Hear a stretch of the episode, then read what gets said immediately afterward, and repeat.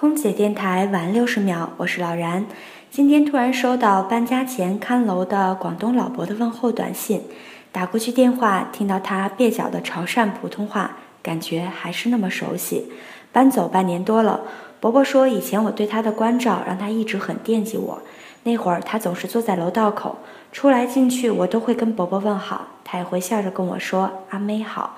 用过的纸盒空瓶总是攒好给他。他也会在我没在家的时候帮我收收快递，回老家带来的特产，飞出去没有来得及吃的蔬菜水果，我都会给他送去。而我们家门口没有扔的垃圾，他也总是会经过的时候帮我扔到楼下。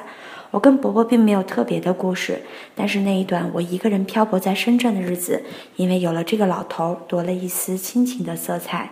予人玫瑰，手有余香。我是老然，我在海口，祝您晚安。